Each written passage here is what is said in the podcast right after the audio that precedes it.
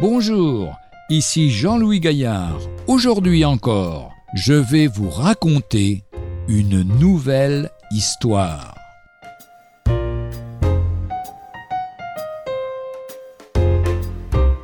Odyssée d'une petite Hongroise. La barrière aux lignes rouges et blanches du poste de frontière de Ege-Shalom venait d'être baissée. C'était le soir du dimanche 10 novembre. Sans pitié, les gardes refoulaient le fleuve de réfugiés, de femmes, d'enfants et de vieillards, qui, trop tard, s'étaient décidés à abandonner leur foyer et la terre qui les avait vus grandir pour affronter l'inconnu dans un pays étranger.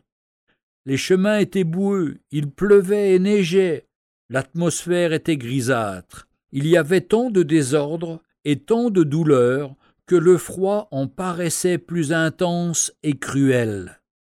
Soudain, on vit apparaître dans les jambes des soldats une minuscule petite fille qui, résolument, se frayait un chemin à travers la frontière.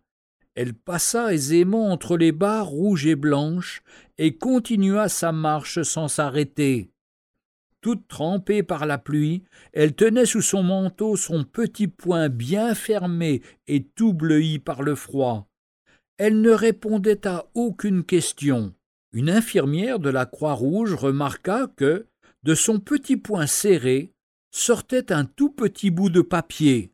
S'approchant de l'enfant, elle voulut lui prendre la main, mais tout effort fut inutile. La fillette résistait énergiquement.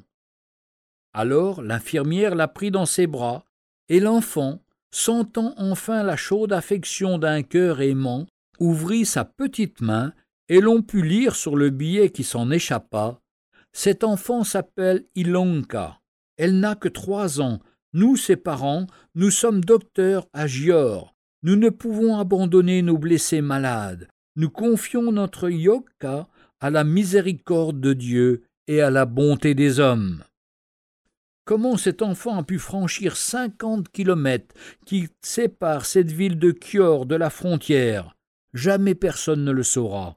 Personne ne saura non plus quel était l'instinct qui l'a poussé à sortir de cette multitude refoulée pour pénétrer en terre autrichienne. L'explication de ce miracle se trouve sur le billet écrit par les parents de Lyonka.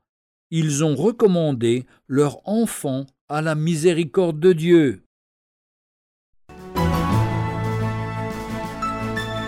Retrouvez un jour une histoire sur www.365histoire.com.